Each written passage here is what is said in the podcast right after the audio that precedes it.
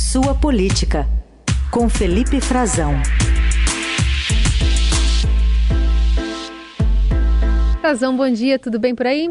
Bom dia, Carol. Bom dia para você, para o Heisen, para os nossos ouvintes. Bom dia.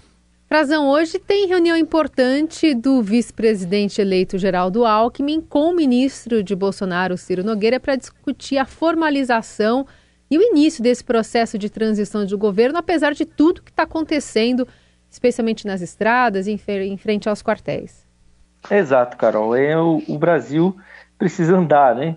Apesar de ser difícil hoje por causa desses bloqueios nas estradas, por causa dessa situação que a gente parece ainda preso num questionamento de uma parcela da população radicalizada ao resultado das eleições, ao respeito à Constituição brasileira, a tudo que o, esse processo que o país passou nesses últimos meses e até agora até acabou de o ministro Anderson Torres, ministro da Justiça, dizendo que ainda há 158 bloqueios nas estradas no país. Quer dizer, muita coisa e nós estamos vendo vários atores ainda é, que não estavam tão na linha de frente, começando a perceber a movimentação, pedidos de intervenção militar, né, pedidos de, de, de apoio a, ao, ao, empresariado, tem empresários que estão apoiando esse movimento, empresários do agronegócio, pessoas que eu já consegui identificar que apoiavam a campanha do presidente Jair Bolsonaro, até financeiramente há um longo tempo, desde 2018. Quer dizer, tem outros envolvimentos a serem investigados e, e a gente precisa andar também com a agenda do país. Hoje é um passo importante essa reunião do uh, Ciro Nogueira, que é o coordenador pelo Palácio do Planalto. Ele disse que foi autorizado pelo presidente da República a tocar a transição. E essa é uma primeira reunião que vai formalizar a representação do governo eleito, do novo presidente eleito, pelo vice-presidente eleito Geraldo Alckmin, ele vai ser o coordenador, e ele vai à reunião no Palácio do Planalto com a Gleisi Hoffmann, presidente do PT, e o Aloysio Mercadante, que foi um dos coordenadores, o principal estava à frente da, do programa de governo do Lula, para formalizar essa indicação e também já para começar a dar passo, os primeiros passos dos, dos trâmites para indicação de até 50 pessoas que vão participar dessa equipe.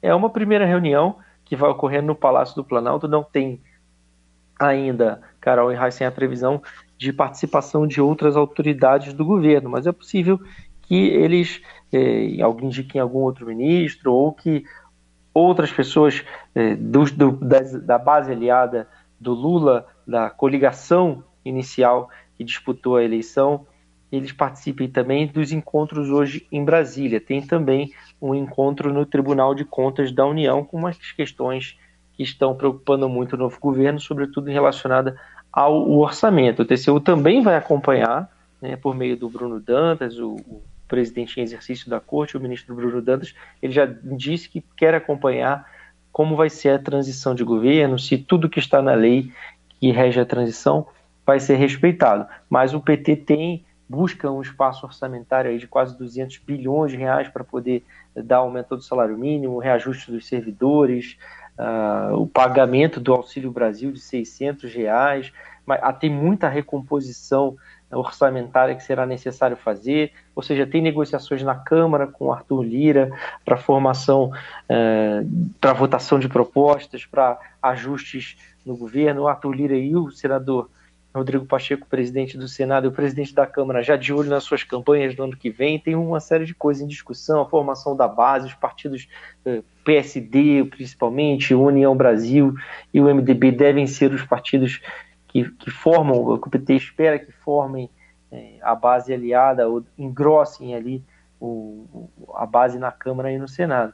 Há uma série de discussões, sobretudo, para que o, o governo não comece tendo problemas no pagamento do auxílio. Isso é algo que vai, deve voltar a se chamar também o Bolsa Família, o PT quer retomar o nome, é algo importante e, e isso tudo precisa ser discutido, não só com a política no Congresso, há uma disposição da, da Comissão do Mista de Orçamento de auxiliar, mas também eles têm que eh, votar ainda esse ano no Congresso, e eles têm que buscar também, podem buscar alguma solução, alguma é, indicação de, de como seria possível fazer algumas mudanças orçamentárias junto ao TCU.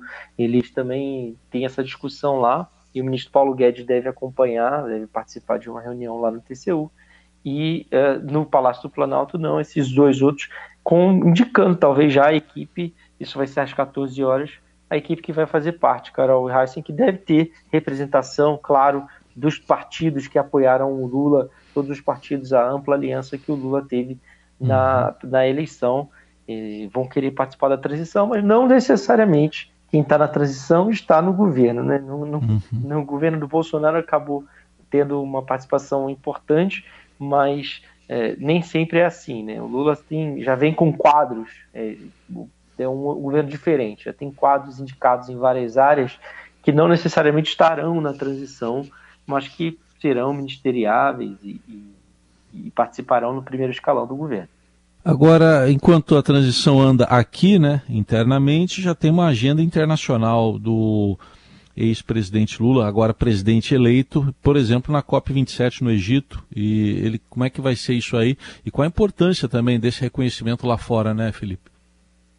É, assim, isso aí talvez ter, que, que eu acho que é um grande contraste que a gente tem hoje, né? O Brasil ainda está preso nessa questão da, dos, dos protestos, das atitudes antidemocráticas, que, como eu disse, vem de uma série de setores sociais, tem industriais questionando a eleição, tem muita gente do agronegócio, produtores rurais, pequenos, eh, produtores relevantes, produtores médios, produtores regionais, eh, os estados que dependem muito do agronegócio eh, ainda tem o maior número de bloqueios, Santa Catarina, Pará, é, Mato Grosso, ou seja, tem, tem elementos para a gente ver que há ligações, não são somente caminhoneiros que estão fazendo essas paralisações. Né? Sim, tem caminhoneiros, mas caminhoneiro autônomo, como a gente viu ocorrendo ao longo dos últimos anos eh, no Brasil, que a cada seis meses eles ameaçam uma paralisação, fazem uma movimentação, eles dependem se ele não está rodando com o caminhão dele, ele não tem renda. Então, assim, tem alguma indicação de que eles estão obedecendo man, alguém mandando, né? E isso vai ser investigado.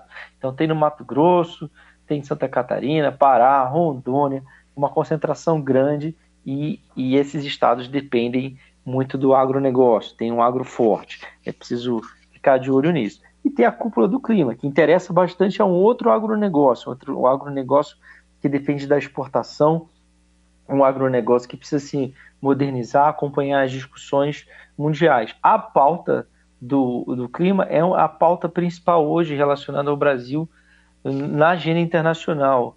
Heisen, Carol, é o Brasil precisa se recolocar, foi muito cobrado e bastou o Lula ser eleito, por exemplo, para dar um exemplo, já se desbloquearam por parte da Noruega os recursos da, do Fundo Amazônia. Ou seja, é, há um, uma espécie de destravar, um destravamento, fazer deslanchar a participação no Brasil, que sempre foi relevante, sempre foi negociador e sempre teve um papel crucial nas cúpulas do clima. A cúpula do, de, do Cairo, agora, a, a COP27, ela não tem o mesmo peso da COP26, que discutiu, é, o, conseguiu, inclusive, com um papel já um pouco diferente do Brasil, cedendo, discutiu avanços, mas a questão climática mudou por causa da guerra na Ucrânia, a guerra entre a Rússia e a Ucrânia, e essa COP vai ser uma COP que vai precisar mediar, vai se discutir esse conflito, as consequências,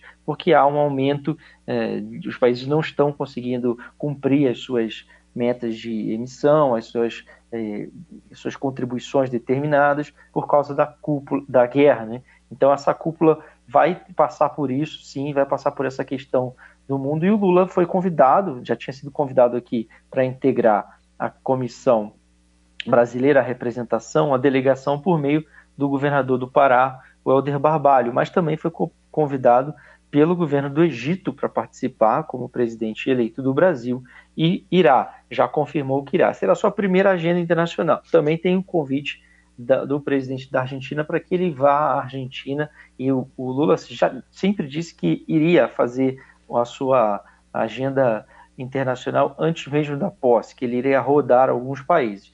Tem um outro evento que ocorre ainda em novembro, que é o G20 em Bali, na Indonésia. Tem a cúpula do G20, ainda não tem uma definição se ele irá ou não, mas é um, outra ocasião para a gente ficar de olho. É, integrante do governo acha um pouco provável que o presidente Bolsonaro é, viaje ao G20 para a cúpula, talvez ele mande somente o ministro Paulo Guedes da Economia, e até o fim do ano ainda teria uma reunião importante do Mercosul, que nesse momento está sob a presidência do Uruguai, então seria em Montevidéu. Então precisa ainda saber se ele vai fazer todas essas reuniões, se ele irá para o G20 ou eventualmente para uh, o Mercosul. E, isso está é, nos bastidores do Itamaraty, essas discussões, mas em geral o presidente eleito ele pode ser convidado para isso, porque também já não faz mais muito sentido conversar com alguém que se, estará saindo do cargo uh, em dentro de alguns uh, meses. Ou seja, é uma agenda internacional, uma agenda que o Lula sabe fazer, já prepara também a presença para sua posse de vários chefes de Estado que devem vir. E eu lembro que o Lula já começou é, é, reunindo, né, com a, no primeiro dia após a eleição, já com mais de 10 líderes mundiais telefonando né, desde domingo à noite, ao longo da segunda-feira, para felicitar pela eleição, imediatamente um reconhecimento internacional, um reconhecimento do presidente dos Estados Unidos, Joe Biden, do, da França, Emmanuel Macron, do Pedro Sanches, o primeiro-ministro da Espanha, o primeiro-ministro da Alemanha, Olaf Scholz, uh, Portugal, o presidente e o primeiro-ministro de Portugal, o Antônio Costa, Marcelo Rebelo de Souza, que devem vir para a posse, pelo menos é, tudo indica que sim, é um país que tem ligações históricas com o Brasil. Aqui nos Estados Unidos já o protocolo americano prevê que a vice-presidente é, em geral, enviada para isso. Quase nunca vem, então não viria Joe Biden, viria Kamala Harris para a posse do Lula, porque esse é o protocolo é, do Departamento de Estado da representação do governo norte-americano. Então, e vários outros presidentes ligaram para eles aqui da, da região, fizeram contato com a campanha do Lula também para conversar sobre interesses em comum, é, sem falar nos pesos pesados, né, Heisen e Carol. O Vladimir Putin, que deu a sua declaração falando em uma relação com o Lula, uma relação que ele acredita ser positiva, e o Xi Jinping também, que me enviou uma mensagem por escrito, presidente é, da China.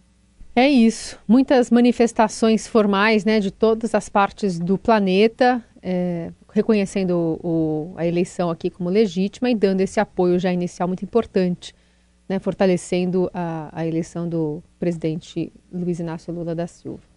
Esse é o Felipe Frazão, conosco também às terças, né, além de quinta-feira, no Jornal Dourado. Frazão, obrigada, viu? A gente volta a se falar na semana que vem. Obrigado a você, Carol Heissen. Uma boa quinta-feira a todos. Tchau, tchau.